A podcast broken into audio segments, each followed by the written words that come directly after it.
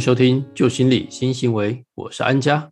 我是浩正。你是否生活压力大又无处可宣泄呢？想邀请你来听听《旧心理新行为》，我们为你说出压力与焦虑，希望能够帮助你找回人生的自主权。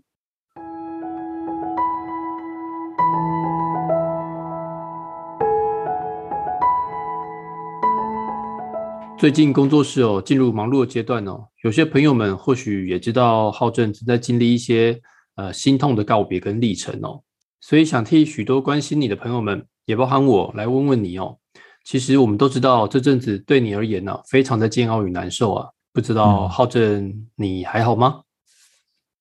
啊，真的也是说来话长哦。呃，相信就心理新行为的朋友都有印象哦。我们在 EP 二十六的时候录制了一集《铲屎关闭之猫咪也有糖尿病》哦，其实就在谈我的宝贝猫儿子肉卷，他罹患了糖尿病。那这段期间，他也经历了三进三出的住院历程。那我的亲爱宝贝也是在四月六号的晚上九点哦，啊，很不幸的就是过世了，啊，也再也没有病痛了哦。嗯，那我想这段历程哦，一定非常的煎熬与难受。那可以请你跟我们分享阿卷他的治疗历程跟你的心理的经验吗？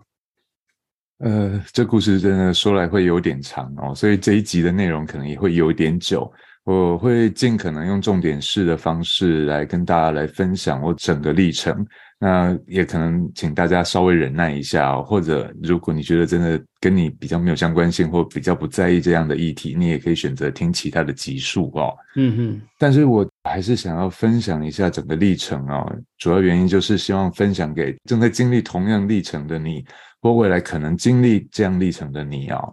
希望你也知道你不孤独，因为我们都一样哦。嗯，没错。其实这一集哦，虽然我们聊的是以猫为主角，但是其实说真的，因为这个猫就像浩正的家人一样嘛，所以其实啊，大家可以把它视为是跟家人分别跟告别哦。嗯，是没有差别的喽。嗯嗯嗯。话说，从我们在 EP 二六的时候有谈到，就是在农历年的时候。阿卷就是因为呼吸有杂音，带去了南部的动物医院就医，然后打针吃药了之后都没有好转，反而在过年期间呢，食欲变差，喝水量变多，然后精神也逐渐萎靡。然后我们大年初五赶回来台中就医之日后，就发现竟然是糖尿病，然后就开始了第一次的住院。嗯哼哼。然后接下来来讲的话，他住院的历程大概从。二零二三年的一月二十六号大年初五哦，住到了二零二三年的二月七号，整整经历了将近十二天的住院历程，终于才能返家哦。嗯，但是阿卷又开始变得少量多餐，而且明明吃的多，但是却越来越越瘦哦。嗯嗯嗯，跟我们人类的糖尿病的症状很像哈。没错，多吃多喝多尿的状态哦。然后我们也开始帮阿卷改吃糖尿病的配方干粮，还有多补充蛋白质的饮食哦，就降低他一些淀粉的摄取。是，然后每天早晚也会帮他做血糖的量测啊，打胰岛素，并且我们每天都会详细的记录在哪一个时段喂食，哪个时段量血糖，然后甚至于他大小便排泄的状况、喝水量等等，方便在回诊的时候跟医生来沟通说，哎，阿卷的病程有没有进展哦？嗯。那所以出院之后，我们还是持续在回诊。在三月十五号的时候，在历经了到第三次的回诊检查，医生又说：“哎，血糖仍旧开始不稳定哦，还是有一些不理想，酮酸又过高了，所以又必须要求我们赶快回到总院去进行治疗哦。”那这个时候开始了我的 痛苦煎熬哦，因为隔天我们就是要北上，我跟安佳我们要北上到台北，为台北的某大企业。的主管进行企业教育训练，对，然后企业单位就有要求我们前一天要进行快筛，然后我的老天鹅啊，我竟然 不再是天选之人，我快筛的结果竟然变成阳性，那我竟然染疫了，然后还更糟的就是那一天晚上，医生打电话来告诉我说阿卷状况非常不乐观，问我问我们能不能过去陪他。然后在那时候还需要五加 N 的时代哦，染疫还需要居隔五天。然后隔天的课程我突然不能去了，我需要紧急联络后续的处理和请安家来帮忙协助。然后又接到医生发出病危通知，那种感觉觉得哇，这是怎样？全世界都在这一刻都要与我为敌，是不是？哇，所有最糟的状况都排山倒海而来啊！对，全部都集中在同一个时间点，然后整个人真的就是坐困愁城，然后在家里啊，又担心又焦虑又难过又害怕，所有复杂情绪真的是席卷而来哦。嗯嗯，但是医生真的还蛮好的，就是在跟医生的商量沟通之下，他说，因为他们二十四小时的，所以他跟我沟通说，那可不可以请你当晚大夜的期间比较没有人来看诊。然后在不跟任何人接触的状况之下，我戴了两层的口罩，就跟我妈妈进到医院里去探视阿卷。嗯哼，那进到病房的时候，其实就看到阿卷他已经气若游丝，真的就是人家讲的命悬一线的感觉，就躺卧在病床里。然后我跟妈妈就一直呼唤他，然后结果阿卷连睁开眼睛要看我们都已经变得非常的困难哦。嗯。啊，在那种状况之下，真的眼泪真的是很难 hold 得住哦。嗯嗯嗯嗯。啊，所以在那半夜十二点、深夜十二点的台中路上哦，整路就是从病房啊，跟我妈就一段一直不断的流着眼泪，一直边开车回到家哦。哇，天哪！光是想象那时候的情境跟画面哦，就觉得很令人揪心跟鼻酸哦。哎，真的，现在想想还是 会觉得蛮难过的哦。嗯，那接下来来讲的话，我在家要隔离五天的时间哦，那所有的大小事几乎都变成需要妈妈的协助哦。所以我关在房间里哦，妈妈要协助我，就照顾我的三餐，然后我视讯看诊之后，妈妈还要帮我去拿药。对，那接下来的几天哦，妈妈几乎都是自己一个人骑车哦，来回一个小时的路程去帮我探视阿卷，再用视讯的方式。让我也可以看看阿卷哦。嗯哼哼，哦，这段时间呢，其实也真的很辛苦陈妈妈嘞。真的，妈，谢谢你，爱你哦。哎，怎么趁机跟她做告白？对，因为陈妈妈也是我们的铁粉哦，趁乱告白跟表达感谢一下哦。OK，然后在接下来来讲隔离的期间哦，除了视讯看诊、吃药之外哦，我每天就会开始要求自己要大量的休息，然后再来就多喝水，然后。开始病程状态有比较好一点的时候，我就开始加入了适度的运动，就在房间里进行一些有氧啊，还有一些简单的核心训练哦。嗯，那我天天做检测，其实我很快哦，就拼了三天内就有氧转阴哦。嗯，其实真的是因为内心真的很害怕，说怕看不到阿卷的最后一面，所以自己也很坚持的要做一些运动跟休息，让赶快自己康复起来哦。嗯嗯。然后在这段住院期间，医生呢也安排了很多的检查，包含一些腹部超音波啊，还有各项的抽血啊，就发现说，哎，阿卷的胰脏有明显的发炎，然后肝脏也有开始有一些白色的包覆物，就是所谓的脂肪肝，然后肾脏也开始有发炎的状况。啊，听完我在隔离期间听到这些，真的背脊都凉了。啊，所幸就阿卷就是一直坚持哦，然后也不肯放弃，然后展现了很强的生存意识哦。嗯，我们每次只要去医院探望的时候，阿卷的只要谈到要回家，阿卷的精神就会起来，然后一直想要爬出病房啊，或者是要爬出那个探视的娃娃车。对，那个他的动力就是一直想要回家。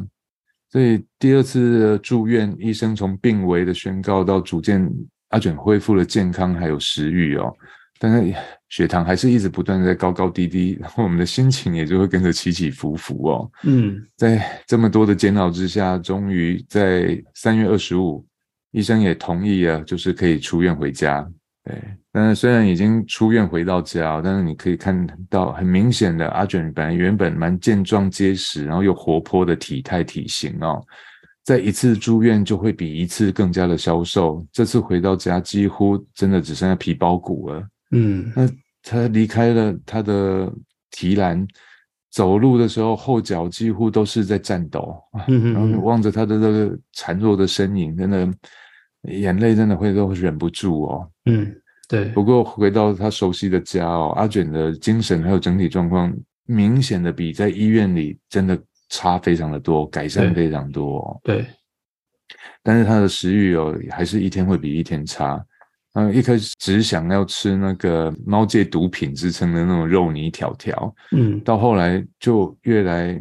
食欲越变越不好哦。对啊，那时候我还记得浩真每一天哦都会传阿卷照片给我看哦。然后在我印象当中呢，阿卷是一只很可爱啊、活泼乱跳的猫咪啊。看到照片之后，突然发现哇天哪，他真的变瘦好多、哦，看了真的非常舍不得哦。哦，那时候为了要让他多吃，我买了不同品牌的罐头啊，然后点心啊、干粮，呃，干干粮比较没有，干粮只能吃糖尿病哦，真的嗯还花了不少钱去买各式各样，结果他几乎都越来越挑食，都不吃东西。对啊，所以在最后一次的回诊，在三月三十号回诊，回到总院去做检查的时候，所有的数值医生都说，其实都还有很多进步空间，需要持续的记录还有观察追踪。是，但那天回诊完回来之后，就会发现，哎，阿卷的食欲又开始变好了，哎，精神也开始变得还蛮不错的。对，他本来都很孱弱、很虚弱，然后那天晚上他开始会自己去玩他最喜欢的橡皮筋，拨弄橡皮筋，还弹弹跳跳的。嗯哼哼，然后他晚上每天睡觉的时间一到，就会赶着叫阿妈要上床睡觉，然后会赶着叫我要睡觉。对，所以那天也开规律始又会对，又会恢复到说要赶着叫我上床睡觉。那我在刷牙的时候，他已经会到我的床上准备，然后接下来跟我做睡前的仪式，就是他最喜欢用他的头啊、脸颊来跟我做磨下巴的动作。嗯，然后磨完下巴，他才会安心的，他会发出一些呼噜声，接着会就开始安心的可以睡觉了。然后那时候就自己会躲进我的被窝，然后躺在我的左侧胸膛的部分，然后枕在我的手背上，让我抱睡。这个是在猫笼世界里哦，其实是最幸福的一一件事哦，因为很少有猫可以进行抱睡这件事。那我们家阿卷就是啊，真的很窝心、很暖心哦，都其实都可以让我抱睡。对啊，所以真的可谓是极品呢。啊，接下来来讲话，不幸的事情开始啊，在三月三十一号一大早六点多而已，阿卷就开始又在呕吐了，而且这次是大量在吐水。然后他吐完水之后，就又口渴，又会再去喝水，然后喝完之后再呕吐。对啊，而且隔一天的状况明明还非常的有精神，然后食欲又变很好，没想到才隔不到一天，马上又有这个现象哦。对，几乎就是隔一个晚上而已。对啊，然后整个状况就开始变得很差，然后偏偏我又开始了今年度我们公务单位的各督哦。那当我谈到第二位同仁的时候，我妈妈就突然紧急的传来讯息告知说，她骑着车带阿阿卷又去住院了，因为医生检查阿阿卷有严重的脱水，而且他的血糖又开始飙高。嗯，在那个当下，你正在工作的同时接到这样的讯息，真的是心焦如焚，然后对还是必须要得完成工作哦、所以等工作一旦结束，我就立刻飙车，然后赶去医院探视阿卷，接着就开始进入了最痛苦的清明连假。这段清明连假真的是痛苦挣扎，还有揪心的循环，不断的在反复的历程哦。嗯，因为在四月二号的时候，在中午，医院的医生又打电话紧急来通知，又再度发出病危啊、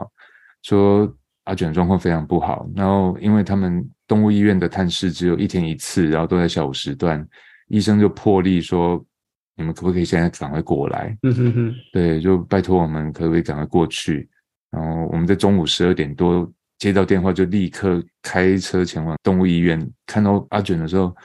啊，真的，他只能简简直整只猫就是剩下一口气般的，就它整个是瘫软躺在猫砂上面，呃，他的眼睛睁都睁不开来哦，然后他的体温还有血压都在大量的下降当中哦。嗯哼哼，是，医生就试图要用点滴来提升他的血压，然后还用保暖灯来帮他做保暖的动作、哦。然后我就跟我妈妈就一直守在病病房外面，然后陪一整天，然后就在持续一直打升压剂还有保暖灯的保保温下哦，啊，我们就从中午一直陪陪陪到晚上十点多，然后还好，真的阿卷真的生命意志非常强，到晚上十点多，医生说他的血压跟体温都持续在回升了，嗯，然后叫我们可以回家去休息。然后但是还有一些抽血检查报告会晚一点出来，所以他会等我们回到家之后，抽血报告出来就会打电话跟我联络。然后我跟我妈妈回到家后，医生打电话来说，其实情况还是很不乐观。他说，因为检查完的结果，就阿卷的肾功能还有相关的发炎指数都非常高，高到几乎都是顶到数值的天花板了。嗯嗯，所以状况其实还是很不乐观。然后明天一早会再进行一次检查，如果都没降下来的话，唉，可能就会跟我们谈论说，看是不是要有其他的打算了。哇，听到这里，天呐，心都心都软了。而且从过年期间到一路一直到清明节这过程当中，阿卷状况就时好时坏，时好时坏哦。那说真的，真的跟我们照顾亲人是一样的感受。遇到这种状况，那心情真的会很像坐云霄飞车一样，忽高忽低的哦，非常的煎熬呢。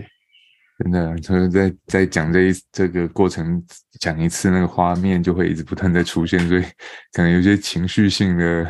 声音反应，所以 可能大家多多见谅哦。嗯还没有办法完全离开那样的情境哦。对，那在四月三号的时候，因为隔医生说隔天会再量血糖，所以我们九点多就到达医院，然后医生也亲自跟我们说明说，哎，阿卷昨天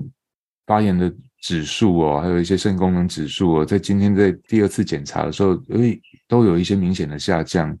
但是他的胃口还是都很不好，然后都需要强制灌食。嗯，但是只要在灌食或打针的时候，他几乎都会用生命，他已经非常虚弱了，都还会用生命在抵抗。嗯，所以在隔了一晚再见到阿卷的时候，诶，精神状况又比昨天又更好了一些。哇，这真的让我们四组哦看了心很揪，哦而且想说，哎，到底。有没有那一丝丝希望呢？不过这一连串的描述哦，说真的，阿卷的生存意识哦，真的非常的强烈哦。嗯，的确哦，那总在绝望的边缘的时候，又让我们看到了契机。对，他每次在我们想放手的时候，他又帮我们重燃起了一些希望哦。所以就一直在这种状况反反复复。但是在四月四号的时候，他整个早上的精神感觉又比昨天又好了一些。但是下午再去探视的时候，他的状况又回到先前一样的萎靡哦。嗯，然后那时候在我们在对他做一些轻拍，还有按摩安抚的一些动作，一直不断叫他。阿卷几乎都在昏睡哦。然后医生就说他现在进食状况越来越不好，血糖也一直飙到血糖机量不出来，不是过高就是过低。那整个就像刚刚安家谈的，血糖就像在坐云霄飞车一样。医生说，这对他的身体的损耗极大哦。说他如果再不愿意进食的话，可能必须要改采取用插鼻胃管的方式，对，或者是其他的方式来进行治疗哦。然后接下来到四月五号了，他病情又越来越急转直下，阿卷的整个体力跟精神状况又变得更不好，几乎都在昏迷跟昏睡。我们在旁边一直不断的呼唤他，帮他按摩轻拍，几乎都没有任何的回应。只是微微的尾巴叫着他的名字的时候，他尾巴会微微的摆动来进行回应哦。嗯，天哪，这个画面真的是光是想象就觉得很难过。那不过这个也真真的如大家所说的，即便病人呢卧病在床啊，他其实有很高的几率，他依旧听得到，也感觉得到，而且能够感觉到在他周遭的状况跟话语，那只是他可能无法表达出来而已哦。那还好，当下阿全还可以用用尾巴微微的回应哦。所以呢，其实。我们每一个人哦，在当下陪病的那个当下，我们都很需要去紧紧的守护他跟陪伴他，让他感觉到在这一段路程当中，我们依旧始终与他同在哦。嗯，他并不孤单的。嗯嗯嗯。接着医生就问说，是不是要让阿卷插上鼻胃管或改变治疗的方法？然后要我跟妈妈讨论一下，跟思考一下后续要怎么进行治疗哦。阿卷住院的期间呢，其实也有短暂被插上鼻胃管哦，那额头还被撸了一条光溜溜的，我我叫它条码头，嗯，因为要把它毛剃掉，然后鼻胃管接上去之后，要要贴贴布在他额头那边。哦，但是阿卷就觉得很不舒服，所以那一天晚上刚插完鼻胃管没多久，他自己就把那个鼻胃管扯掉了啊。对，所以我想说，就尊重阿卷的意愿，就放弃这种侵入式跟强迫式的治疗哦。但是我想应该也有人会酸说，阿卷哪有选择？不过都是我们自己在脑补啊，都是我们这些毛主人自己在脑补而已哦。但是就我说，因为毛小孩他们本身就是不会说话，所以就必须要更观察他们的所有行为反应啊。对啊，没有错，要更细心的观察他的需求跟他的反应，到底他愿不愿意接受这样的治疗了。嗯嗯，所以最后我的决定就是帮阿卷办出院，嗯，带他回家一家团圆，不要让他再接受这种侵入式让他不舒服的治疗了。嗯。一回到家的这个晚上，真的就觉得好像奇迹又发生了。回到家来了，就平均三个小时，我们要做一次血糖检测。每次的检测，他的血糖值几乎都已经快回到了正常值，几乎都快恢复正常了。但是就看着他真的越来越孱弱的身体，那踩着那种颤抖的脚步哦，就在家里各个角落巡逻一次，然后窝在他最喜欢的地方。然后，但是他这么虚弱，他有一个怪癖，就是他喝水一定要在我们浴室的洗手台上喝水。在那个当下，是他跳上去，还是你抱他上去了？他自己跳上去。哇，这么厉害！他还上得去。对，因为我觉得他太虚弱，我已经把他的水杯还有他的猫砂盆全部拿到房间里面来了。对，想说不要让他那么大量的移动或跳上跳下，但是已经都移到他旁边的水杯，他竟然都不喝哦。他一样坚持，就先跳到马桶上，再跳到洗手台上，然后看到没有水杯，他就整只猫咪就窝在那边等着要喝水，嗯就非常的坚持。然后他的上厕所，他都之前都是在他的猫砂盆都是在外面阳台，对啊，那我已经帮他拿进来了哦，他还是坚持一定要到外面的。他原本习惯上厕所的地方去上厕所，哇，真的很没有，他就一直蹲在那边，对对啊，真的很难想象。那所以其实阿卷的意志力真的很强哎，而且他一定也很想要回到正常的这个生活状态啊。嗯，但是从刚刚前面描述下来，这一整个的这个治疗过程哦，真的让他的身体负荷太大了。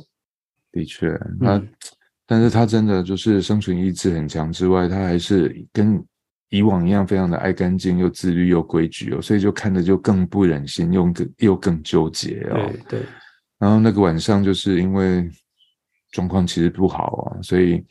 他都一直躲在阴暗的角落。那一天都躲在我们客厅的桌子底下。那我就把我的棉被的枕头就搬到客厅来，我就跟着阿卷一起睡在客厅。然后他因为有我在旁边的时候，他就。睡得感觉特别安心，一样就枕在我的手背上，然后躺在我的怀里。那我们那天就睡在客厅啊，然后我整晚几乎都不敢睡，因为很怕有状况，然后也很舍不得睡，就因为看他就躺在你怀里，然后很安心、很安详的熟睡，然后卷曲的身体，然后把他腹部扬起的那种姿态，啊，真的觉得说这其实就是。就毕生在追求的幸福，大概就长这样了。嗯，对，就觉得很舍不得，然后又又很焦虑哦。对，是是。哎，然后在十月六号这一天，就是，因为这两天的病病程状况真的非常的危急，跟不是很理想哦。虽然回到家来，好像有奇迹，血糖恢复到正常哦。然后有天，我就把手边的一些工作都暂时暂缓。然后一早七点量血糖又糟糕了，那血糖又高到血糖机量不出来，赶紧就施打胰岛素。然后三个小时量一次，十点再量还是一样高，十一点再量还是一样高。施打了几次的那个胰岛素几乎等于都没有作用，然后持续一直不断量，量到傍晚大概七点多左右。他的血糖就从极高就突然掉到极低，低到也是血糖机量不出来，嗯嗯，那就更着急、更焦虑，因为他一直处在高点，突然高点的峰值跳跳到低点的峰值，血糖低会产生昏迷，对，所以我们赶快就赶紧帮阿卷进行灌食，补充一些糖分，嗯，然后他就一直挣扎，甚至一直把灌食的东西一直吐出来，对，然后一直挣扎的不让我抱在怀里，就。哎，只好把它放到地毯上。一放到地毯上的时候，他突然整个人瘫软趴下来，然后眼神呆滞，然后接着又开始尿失禁，嘴巴还吐出了一些白沫。嗯，啊，真的就觉得天哪，这一刻好像快到来了，好像跟离别已经距离不远了。嗯，啊，在那种当下那种状况，真的心里真的是既紧张又恐惧哦。虽然知道这早晚会遇到的，但是。很害怕立即就要失去他。对，所以，我还是拿起那他的提笼要带他去就医。但是阿卷在意识快要不清的状况之下，仍然抗拒，不想进提笼，不想去医院。那我我还是 那时候还是没有顾虑到他的感受，我把他带进提笼里，到附近的动物医院，请医生赶快打急救，然后施打了葡萄糖后，真的快速的就恢复意识哦。嗯嗯那但是阿卷清醒后，竟然就是第一件事就开始叫了几声，然后医生就把他安置到旁边的病房里去继续施打点滴，然后把我们拉到一旁，说明说阿卷现在的状况已经变成酮酸血症了，是他的血糖跟身体机能几乎都失控了，已经三进三出医院啊。几乎这种状况真的没办法再改善，继续抢救只会增加他的痛苦跟身体上的折磨而已。嗯嗯，可想而知哦，这这应该是所有猫小孩伴侣啊，或者是主要照顾者最痛苦的时刻哦。嗯，的确哦，因为在面对到生命的时候，该选择放手或不放手，真的内在会有很强烈的挣扎，就是我真的有权利去为一个生命做下任何的决定吗？嗯，对啊。就是说，看要不要选择安宁治疗，或者选择安乐死，这对于主要照顾者或者是陪病者，其实真的都是一个很痛苦的纠结哦。然后，但是最后，我真的还是做下生命当中最痛跟最苦的决定，就是要要让阿阿卷安安心的离开哦。嗯嗯嗯。啊，我请求医生说。拜托，让阿卷能安静跟平静的可以离开，不要再受苦了，因为真的太舍不得他再继续受这样身体的折磨跟病痛的煎熬哦。嗯，然后医生说，那你们就进到病房跟阿卷好好说说话，都对，最后陪陪他吧。嗯，而进到病病房的那一幕，真的是我这辈子无法忘怀还有心痛的一幕，因为一进去。那阿卷已经短暂恢复意识哦，阿卷就看着我的时候，那个眼神哦，仿佛好像已经知道接下来我要跟他说什么话。他用很虚弱，然后又充满了情感的眼神凝视着我，就很像那个邪猫剑客那种眼神，嗯一直看着你，然后勉力的把他的身体撑起来，用他最后一丝的力气又对着我叫。叫的那种感觉，好像在跟你说，他想要坚持下去，他不想放弃。说：“爸比，你真的要放弃我了吗？” 然后，在他那种瘫软的状况之下，还努力的伸长脖子，要跟我磨下巴，然后边磨下巴还边叫，然后每一每一声的叫唤哦，真的仿佛好像都在刀用刀在挽着我的心呢。啊，真的眼泪一直停不住，然后一直。溃堤，但是只能含着眼泪跟阿卷道歉啊，道谢、道爱，还有道别啊，最后给阿卷深深的一个亲吻跟拥抱，然后就同时准备要跟他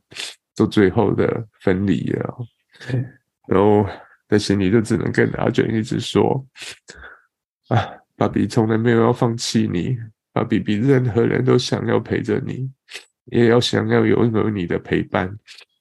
但我真的不能这么自私啊！因为我想要你的陪伴，让你承受这么多身体的煎熬啊！从此以后，阿卷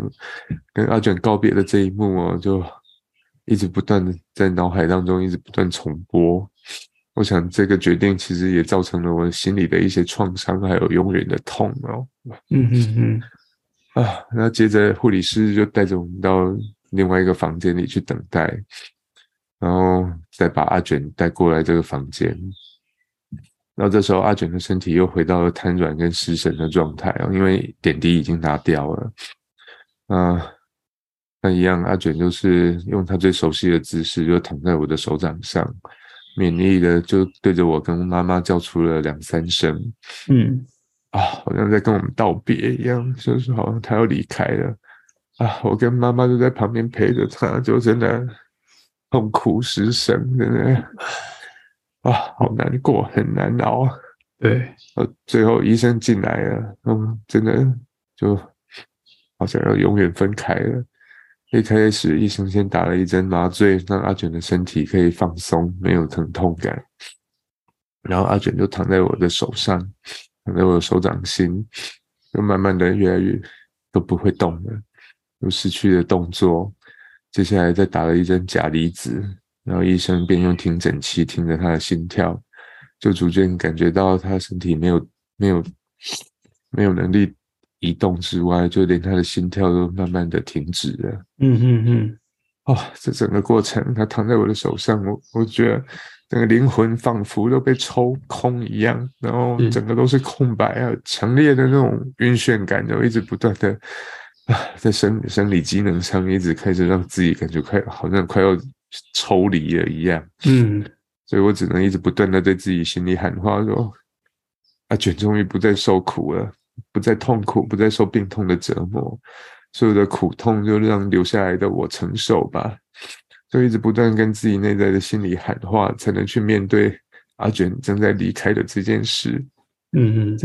真的很痛，很痛。嗯，是。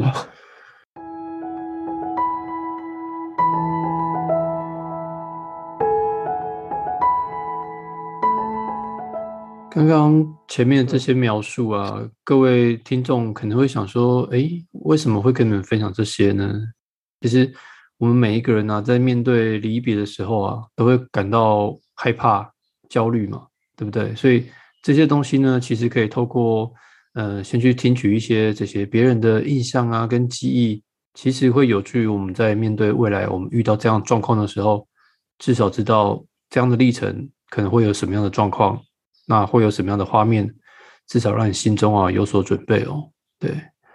那我这边呃会觉得当时啊阿卷他的状况起起伏伏跟恶化的时候呢，不知道浩顺你当时的情绪和心理状况如何？你会不会有哪些担忧和不安呢？呃，其实照顾病人哦，或者是毛小孩，其实都一样，他们都是我们的家人哦，所以在。不断进出医院的治疗过程，还有一直在面对病危的状况，人都会变得容易紧张兮兮。对，像我父亲那时候生病，或我奶奶，我都几乎都是主要照顾者，那时候都会很紧张兮兮，就是不自主的会一直去查看我有没有漏接电话，有没有手机来电我没有看到、没有听到的。为什么？因为就很怕，就是有一些不好的讯息来的时候，然后我们没有机会去见到。家人的最后一面，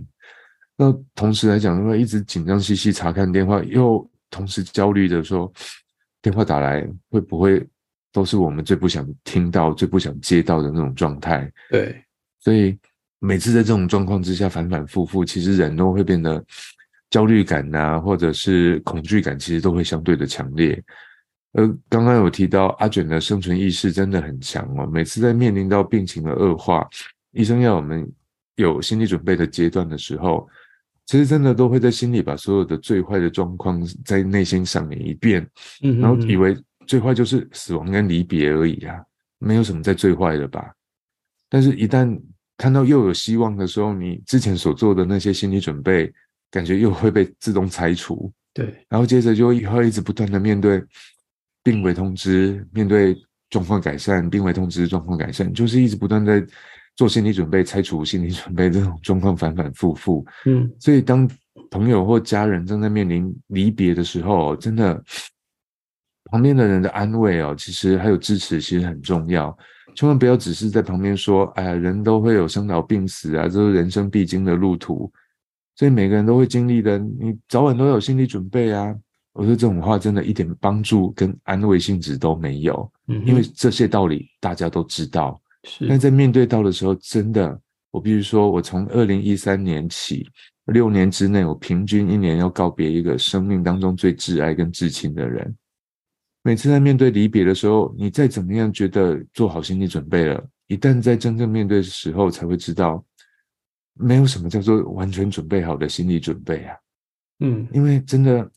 人是有感情的动物，而且当你是主要照顾者的时候，你根本没有办法理解什么样子准备才能真正去面对到告别。是因为所有悲伤、难过啊、痛苦啊、空虚啊，还有整个掏空的感觉、无助，甚至于悲愤的真正复杂的感觉，它会铺天盖地的席卷而来，而且这种感觉是难以抑制的哦。嗯，所以真的，主要照顾者或陪伴者，他的内在来讲的话，非常煎熬，非常需要的就是支援系统的协助哦。嗯嗯，没错。那面对毛小孩或是家人啊，他们生病啊，甚至未来可能即将离开的时候呢，以你的经验啊，你觉得主要照顾者会需要什么样的心理上支持啊？啊，真的啊，像你刚刚说的，拜托不要再讲那些 没有帮助性、没有建设性的话啊。嗯嗯嗯，因为人家常说“久病床前无孝子”哦。对，主要照顾者其实需要承受的心理跟生理的压力哦，是非照顾者无法想象跟体会的哦。没错。举个例子来说，照顾者的心理上可能会感到比较深层的孤独跟无助感。甚至于开始会有忧虑啊、疲惫啊，还有较敏感的情绪性反应等等，就是我们刚刚讲的神经兮兮，都很害怕有些什么状况突然会发生。看着生病的家人在受苦，我们却无能为力的时候，他也会诱发我们内在的一种自责感跟沮丧感。所以这些的心理上已经承受过多的压力了，生理上同样在面对到一些压力问题，比如说庞大的医药费。他的一些治疗费用啊，会造成了财务上的压力，然后再来，因为主要要照顾，所以时间上几乎都用在照顾上，所以没有办法维持跟他人的一些正常社交生活，所以就会产生很强烈的孤立感，甚至于在因为照顾的问题而衍生出来，可能甚至于要被迫离开职场或经常请假等等，都会感受到很多的职场上的现实压力。嗯哼。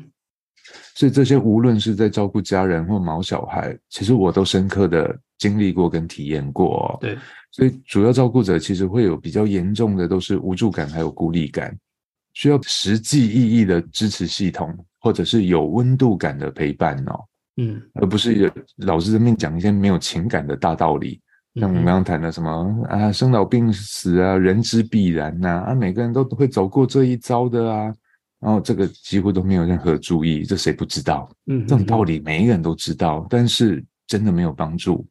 或者也会有遇到一些人就比较缺乏同理心的安慰，就只会用图示啊或者简单的字，这种拍拍啊，保重哦，哎呦，那畜生而已嘛，再养一只就好。这太过分了吧？什么称呼为畜生？真的，我们就是有听到有这样的类型的话，我又跟他讲说。如果今天说你儿子或女儿在生病，我说啊，就是畜生的人也跟畜生没两样嘛。那在生病了再养一个就好了。这种话其实听起来都非常的伤人，而且没有任何的安慰跟抚慰的效果。是啊，所以这些都不是我们需要的支持跟陪伴哦。嗯，那什么是有温度感的支援系统或者是陪伴？呃，我举个例子哦，之前我父亲在。重病到离开的阶段，我有个非常要好的朋友，他真的是啊，真的他的话不多，但是他的实质的陪伴跟支援系统，真的让我会觉得很温暖跟贴心哦。他那时候我父亲生病，他几乎他住彰化，每天哦，如他都会一直不断传讯息或打电话来关心我父亲的状况跟跟病程。那他只要下班时间有空，他几乎会从彰化每天骑车到台中荣总来探视我爸，然后甚至于我有些工作的繁忙啊，或者是一些时间上无法协助，他也会主动的来请假来协助我帮忙照顾我爸爸。嗯哼，然后甚至于到我父亲的离开那一天晚上，我父亲凌晨十一点左右离开，他接到讯息，二话不说就从彰化。骑着摩托车一样，就来陪我父亲走完最后一程。那到我父亲的告别式，他本来也要上班，他也是去请假，请同仁帮他代班。然后从彰化特别搭车下来，提前一天下来台南，帮我们打理所有的大小事。还有在告别式的过程当中，所有的大小事都协助我在进行处理。对，所以这这个他的真的就让人家很具体跟很温暖的感觉到他。一直跟你同在，对他虽然都没有说什么安慰的话，但是你有需要他的时候，你永远感觉到他就在旁边，而且他会很主动跟积极的，一直来跟你保持联系，跟你保持连结，都不会说好像你必须要开口他才会做什么，他就会主动的一直在进入到你的资源系统里，给你强大的资源跟支持哦。嗯嗯，了解。所以当初呃我在学那个员工心理健康管理师这个证照的时候啊，里面其实有一个所谓的压力量表。那在压力量表里面呢，像是我们亲人的或者身边最好的朋友离世啊，那个压力量表的里面这个数值啊，其实是最大最大的一个数值哦。没错。所以其实每个人在经历这个历程的时候呢，真的非常的煎熬跟难熬。那如果假如你身边有朋友像类似这样状况的时候呢，其实或许就像刚刚浩正所分享的，你不用担心，你不知道该说什么话，该安慰什么。其实那些都不是重点，反而只是你只需要在他身旁温暖的陪伴，甚至听听他讲讲话，让对方有个抒发的一个管道，那其实就是一个很好的协助了。嗯，那这个部分必须跟大家说，不是在旁边就是陪伴哦。这个对于正在历经这历程的人来讲的话，他其实已经有点心力交瘁，他也没有办法主动去说出我需要什么样的需求，所以有些人都会觉得说，哦，有需要我都会在啊，但是你。会让他觉得你只是人在，你你并没有真正在给我一些资源的感受。就我们刚刚讲的具体的资源跟陪伴的系统的时候，他还是觉得他是孤立的，因为他的内在状态来讲，其实已经有比较严重的会放大这种孤立感。嗯嗯，所以实质的变成他的资源系统这一件事情，其实才是真正的陪伴。这是跟大家分享一个很重要的关键哦，啊不是我都在呀，嗯啊，你在人在心不在的感觉，就会让他觉得还是缺乏连接的，对，那连接是缺少的，嗯嗯嗯。那诶，浩正这边，你可不可以分享一下，像前面那段历程走过去之后呢，你是如何去面对这个离别，跟怎么样做到好好告别的？呃，像我们常常讲说，你永远不会知道无常跟明天何者会先到哦。对啊，所以像跟浩正一样，三不五时啊，爱要及时啊，想告白就赶快告白。对啊，所以当家人或毛小孩正在面临病痛的缠身时候，其实我会比较建议哦，真的要好好把握当下。嗯，什么是好好把握当下？其实有些时候我们必须要转换念头来想想。至少他们今天来讲，不是毫无准备的骤然离世哦，因为真的很多毫无准备骤然离世，像那个小鬼啊，那个演艺圈的小鬼，就突然走了，这个完全来不及哦。所以至少我们想一想，其实还值得庆幸的地方，就是毕竟上天还是给我们了一个最后的宝贵时段。嗯哼，这段宝贵时光，其实就是要让我们更加的好好珍惜彼此，让我们不留下遗憾的时段哦。对，所以如何把握这段最后的时光，并且创造共同美好的回忆，这真的、真的、真的非常的重要。对，没错。因为如何在最最后一段旅程里哦，让彼此都能留下或者创造出最美好的记忆，这是帮助离开。与留下来的人都是极为重要的关键，嗯，因为尤其是留下来的人，日后我们最容易留下来的印象多半都是这些痛苦的记忆跟回忆，所以如何让我们留下来的人在日后回想起来的时候，不是只有宝贝他在经历病痛跟折磨的病态，而是有他帅气、可爱、贴心，然后开心的那个样子。嗯，这个是他希望留下来给我们，而且我们也很希望可以每次想到他的时候都是开心跟快乐的，而不是只有痛苦的。没错，没错。我们常常讲说爱要及时嘛，同时你要去思考看看，你跟你现在眼前这个最真爱的这个对象，不论是宠物或是伴侣或是亲人都好，在这过程当中，因为时间是有限的嘛，那在这么时间有限情况之下，难道你要一直跟对方争执吗？难道你要一直跟对方用这些没有品质的相处吗？所以，请你去想看看哦，我们可以跟他相处的时间啊，实际上还剩多少？如果当我们可以去理性的这样思考的时候呢，我们反而可以去把握每一个当下，希望去创造一个最良好的一个相处品质哦。所以，就像刚刚胡英跟浩正所说的，要把握当下，转换念头，然后去留下彼此美好的回忆哦，更珍惜当下的这个时光哦。所以，甚至是像有很多人，嗯。说真的，有很多人走到这最后一步哦，可能还在闹情绪啊，还在那边纠结啊，甚至还在不高兴啊，对彼此有一些成见哦。所以有时候呢，其实当我们无论是在跟谁相处的时候呢，在那当下，如果心中有不愉快的时候，诶，或许我们可以试着把我们的视野拉高、拉广，甚至放到跟生死相关的维度哦。这时候就开始思考：诶，我们时间这么有限，我们究竟还在纠结什么？是不是有一些事情呢，反而就可以因此而被放下来了？嗯。对啊，而且就创造美好的回忆，这是对于离开的人跟留下的人其实都是非常重要的。嗯离开的人可以让他安心的走，然后留下来的人来讲话，也可以带着这美好的回忆继续走下去，而不是只有留下的都是一些痛苦、折磨跟病痛的、病态的这些不良的、负面的印象，嗯，然后带着这些创伤、创痛感，一直背负着这些往下走，那会很辛苦。对。然后第二个来讲的话，除了把握最后的时光外，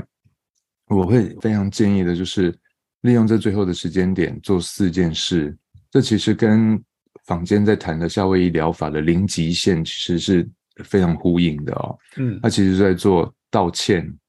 道谢、道爱跟最后的道别。对，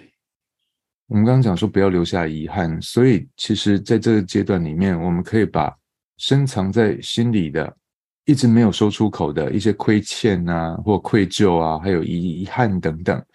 把它转换为语言或文字，一句一句的对于我们的宝贝跟家人诉说，并且请求他们的原谅。嗯这就是让他们可以放下，也可以让我们的心结也可以解开，可以让我们继续往前走的很重要的症结点。是，然后把从来没有好好表达过的感谢跟感激，多以具体的一些事实或例子来真诚的表达诉说，表达这些感谢的原因，还有他对你造成的一些感受或改变上的部分，可以用一些比较口语的方式啊，或面对面口头说的方式，或者是你不好意思口头说，你甚至于可以最少用文字来说明或录影、嗯录音来让他听、让他看。对就像我们刚刚在描述阿卷，他其实在昏迷的时候，你即便在旁边叫他的名字，尾巴还是会微微的颤动。对啊，所以人在弥留的状态，或者动物在弥留的状态，他们还是可以接受到外面的资讯的。所以好好的跟他们道谢，感谢他们的陪伴，感谢他们的爱，然后感谢他们做了什么样的事情，让你这个辈子产生了改变。好，那第三点来讲的话，就是我们东方人最不擅长的就是表达爱，对，表达感谢已经有点困难了，表达爱就会更难。对，我们在对爱的展现上也会有所挚爱哦，甚至于常常会以反向的行为或语言来掩饰内在充满爱的内心哦。所以在这个阶段来讲的话，请学着要放下了，因为在这个已经是最后阶段，放下面子，放下矜持，放下一些无意义的纠结，勇敢的把我们的爱说出来。然后可以的话，同时也可以给对方一个深深的拥抱，这个也是在做和解，然后传递我的我我们彼此之间爱的贴近。嗯哼，因为拥抱这个动作是心脏跟心脏最接近的状态，所以也是两个人心与心最靠近的距离哦。甚至如果他是你亲密的伴侣跟陪伴的话，也可以给他轻轻的亲吻。因为在历经这三个阶段之后，都比较能让我们彼此都能得到爱的感受与内在的亏欠感的救赎哦，或者创伤创痛感的修复哦。OK，所以这三个阶段完成了之后，我们才能再做到最后一个阶段，叫做好好的道别。嗯所以最后好好的道别来讲的话，可向对方做一下期许，说在分别之后，我会如何的来调整自自己，或带着对方的爱，我会过什么样的生活，让如何让自己好好走下去。这个也可以让宝贝或我们的家人能真正的安心放下跟离开哦。嗯嗯嗯，没错。所以刚刚浩正分享的这个点非常重要，我这边简单的重述一下，就是我们可以去试着做到四个道。这个分别是什么道呢？就是道歉、道谢、道爱跟道别。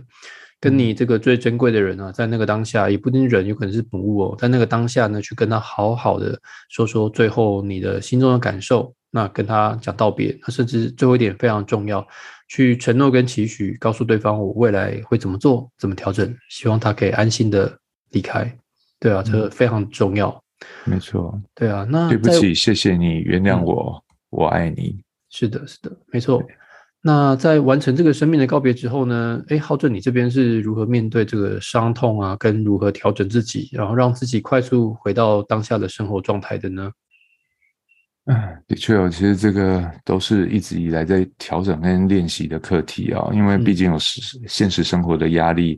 而且我们自己本身也是当讲师还有咨询人员哦，所以其实我们也要赶快如何让自己快速回到状态来哦。嗯，举个例子，我在二零一三年的时候，我在美国求学期间唯一的陪伴，他还从美国一路跟我回到台湾，就是我的另外一只猫咪叫肉粽，然后它病逝了。然后接下来二零一四年，我最亲爱跟挚爱的父亲也离世了。然后接着来讲话，我外婆、大伯父、大姑姑、二姑姑，接连在六年之内，我经历了这些的告别。嗯，这些都是我生命中的至亲哦。是，所以直到二零二三年，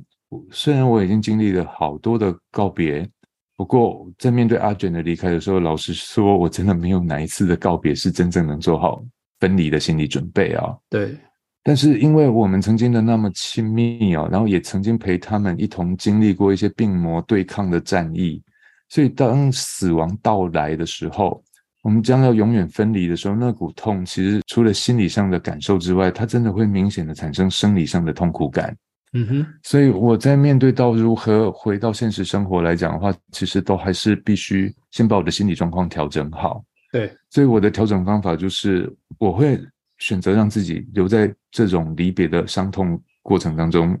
一阵子。对对，我不会强迫自己要马上走出来，嗯因为我毕竟只是一个凡胎肉肉身，所以我会允许自己在悲伤当中停留一阵子。所以从清明年假到阿卷多次啊医生诊断病危，然后到阿卷的离开到安葬这段期间，我其实真的能深刻感受到什么叫做以泪洗面。嗯，我几乎每天都在哭，我不是个爱哭的人，也不是个容易哭的人，哭点非常高。但是真真的这段区间来讲的话，安家其实也很有感受，就是完全感受到。我们出去无时无刻都可以哭，刻都可以哭。我们出去，因为后来这件事情结束之后，毕竟还是得上课嘛。嗯，当我们有些课程出去一起共同要上课的时候呢，在路上连开着车，浩正想到以前画面啊，都可以在这个副驾驶座旁边默默流泪。对啊，然后甚至是晚上睡觉的时候，他更容易回想起来过往阿卷在他怀里那个感受。每一天晚上睡觉的时候呢，他都还是一样会先难过好一段时间。对啊，就是真的是以泪洗面了。对，因为真的就是家里呀，或者是车上啊，满满的都会是有阿卷的影子。嗯，就是连家里的地板上都会有阿卷肉球的一些足迹哦。那你看到这些，真的就会触景伤情，就是真的会非常难过，甚至于像我我们常常去南部上课的时候，我都会都会经过那时候每天要去探视阿卷的必经之路，我只要经过那条路，我就眼泪就会一直控制不住，就就一直流出来，但是我也不会刻意要去压抑它，就让它肆意的去奔流吧，就是把我这些眼泪让它。释放出来，让我的心里不要一直压抑，感觉是痛苦的感觉跟感受哦。我的想法是说，让不断滴落的眼泪，就化成我对阿卷的思念，把它化化成思念的线，它还是可以去联系，而且紧紧的联系，就是在彼岸两端的我们。只要我永远不忘记，我跟阿卷的心其实永远不分离哦。所以这阵子我的眼睛几乎都是 哭肿的，嗯。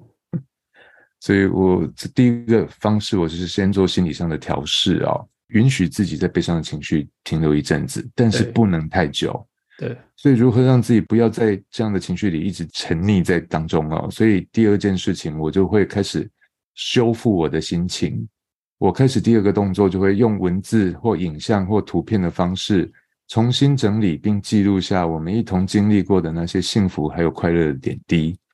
透透过一些文字的书写过程当中，也可以帮助我重新梳理我自己的情绪，还有我们相爱的过程。嗯，也可以借由一些影片还有剪辑的整理来讲话，让我的大脑可以重新唤醒记忆还有思考的能力，避免自己在这种悲伤的情绪里或自责的情绪里停留过久，而甚至于去影响到我的身心里啊健康状态。对啊，我觉得这一点非常的重要。就像胡英刚浩正所说的，第一点，先让自己沉溺在这样情绪里面，OK，没有问题。但是呢，到了第二个阶段之后呢，你要去试着回想起过往美好的阶段。我们要渐渐的使用美好的阶段去取代那个悲伤当下的情境还有感受。那甚至像未来浩正如果在地上他看到，哎，阿卷的一些踪迹啊，他的毛啊，或者他的脚印啊，我们反而可以想说，哎。对我们反而会觉得说，哎，原来阿卷他其实已经融入到我生活当中了，他其实还是一样跟我一起生活着。那种感受反而是可以去把它转换成一个比较正向的一个好的想法。对，嗯所以第二个阶段来讲的话，如何让我离开这样的悲伤，其实就是多回想起我们的快乐时光。对对对，对，可以透过文字、影像的整理，它其实可以帮我们多加唤醒我们曾经快乐的日日子。嗯，对，然后第三个阶段来讲的话，就是进入到最关键的阶段，就是开始整理跟丢送阿卷生前的一些遗留下来的遗物。对，这个其实对所有毛小孩的伴侣，或者是痛失亲人的家人来讲的话，其实这个阶段其实是最痛苦、跟最残酷，也是最难办到的阶段。我们一路以来就陪着阿卷到离开，到所有的事情的圆满，到他树葬的方式哦，就送别阿卷。嗯哼，那所有的仪式结束之后，我就立刻跟我妈妈就开始在家里进行清洁跟打扫的动作，一边着手整理阿卷的遗物。整个过程里面，其实满满的回忆就会一直不断涌现，接下来又会再度浮现出就是舍与不舍的煎熬哦。对，其实它会再出再度的又再反映出来哦。嗯。而我们在选择亲手整理遗物的过程当中，其实又开始进行一些分类，会把它开始分为可赠送的、可捐赠的，或者是需要丢弃的，嗯，还有可以留下来做纪念的，就分这三种类型。但是很多嗯朋友就在这阶段就很难选择，每一个都想留下来做纪念哦。那对我来讲的话，我会借由这些遗物啊，还有环境的整理过程当中，让心也重新整理了，然后把可以用的一些资源分享给一些有需要的朋友，其实也是让阿卷的爱可以继续延续下来哦。嗯那呃那些无法分享的，阿卷也不再需要的，我就会让他功德圆满的回归自然吧。嗯，对，没有错。所以我觉得这个阶段跟历程呢，也是一个很重要的，你要去亲手去整理，呃，这个离世亲人的他的遗物哦。其实，在整理的过程当中呢，也是让心再有一次机会慢慢的沉淀哦。那沉淀下来过后呢，记得哦，我们还是要做到一个断舍离哦，要把一些东西做舍弃，那把真正珍贵的东西、美好的东西、事物留在身边，这样就足够了那我很好奇的想问问浩正哦，那像阿卷东西啊，你们是全部捐出去或者是丢掉吗？嗯，原则上哦，只要是饮食相关或日常消耗品相关的，都会捐出去哦。像一些干粮罐头啊、赖氨酸、猫砂、洗耳液、化毛膏这些，都会有一些保存期限哦，而且现阶段的我们也用不到的哦。对我们全部几乎全数捐出去哦。哦，这样很好。那对啊，那像阿卷以前他惯用的一些毯子啊、衣服啊，有一些垫子啊，偏向比较他个人私用的一些类品属性的话，比较有一些卫生的疑虑啊，或者比较老旧不方便送人或捐赠的，其实我就会选择把把它丢弃啊。嗯嗯哼哼哼。哎，那请问一下，你们有把一些跟阿卷的共同回忆跟物品啊，有留下纪念，然后当做是一个想念的一个凭借的媒介吗？呃，当然也会有，像我大部分留下来的，绝大部分都是记录阿卷的影片还有照片哦。嗯哼哼，还有一个之前就是我嫂嫂帮阿卷量身打造的一个镭射雕刻的颈圈哦，然后还有一个就是我一直以来从收收养阿卷到他离开的过程当中，因为猫也会自然的掉胡须，对，所以它只要有掉下来的胡须，我几乎都会把它收集起来。嗯这都是最贴身的部分哦，所以这部分我也都会把它留下来，变成我在怀念或想念阿卷的时候，那作为我跟阿卷的情感的连结哦。所以只要不忘记有这些具体的物品、这些影像，其实那些过往幸福美好的回忆，其实都会一直在召唤回来嗯哦。我觉得其实认识浩正的人应该都知道，他浩正其实他的个性是一个非常重情感的人哦。像如果你跟他比较熟的话，你会看到，在他以前旧的手机壳背后，他还会压上几根阿卷的胡须哦。嗯 对，光是看这个这样的行为跟举止就知道，他其实是一个非常重情感的。好，那总之呢，我想哦，刚刚浩正上面分享这些哦，其实都是非常非常重要的哦。那起先呢，我们其实可以先允许自己哦，在这难过的情绪过程当中呢，去想念他，去怀念他。但是呢，经过一段时间啊，必须透过整理事物啊，跟环境啊，才能够同时整理我们纷乱的心情哦。因此啊，学习断舍离，然后同时让爱延续，让悲伤停止，让美好的思念呐、在我们脑海当中啊永不止息啊，觉得它总是跟我们生活在一起，这个反而才是最为重要的哦。那生命呢，会由分离开始哦，也就像是当初妈妈把我们生下来之后呢，我们其实也是从离开母体开始嘛。那生命也会由分离当中来结束喽。所以我也在提醒自己跟大家哦，只要不曾忘记，其实我们永不分离哦。嗯，好，对于我们这集的节目内容，是否让你感到共鸣呢？或许主题的内容啊，跟中间情绪上啊有些沉重啊，但是啊，终将是每个人都会面临到的议题哦。如果你自己呢，或者是身边的朋友正在经历此段过程，请不吝分享给他们，用温柔的方式回归平静哦。如果喜欢我们的节目，请记得订阅、追踪与五星支持哦。记得一次刷五颗星哦。是的，那未来啊，我们将会持续分享更多生活案例、技巧以及有趣的议题，让我们一起研究心理，改变行为，从新思维开始，旧心理新行为。我们下次再见喽，拜拜。无法存活在真实的空间，想回到过去，试着抱你在怀里，羞怯的脸带有一点自欺，想看你看的世界，像在你梦的画面，只要靠在一起就能感觉甜蜜。想回到过去，试着让故事继续，至少不再让你离我而去。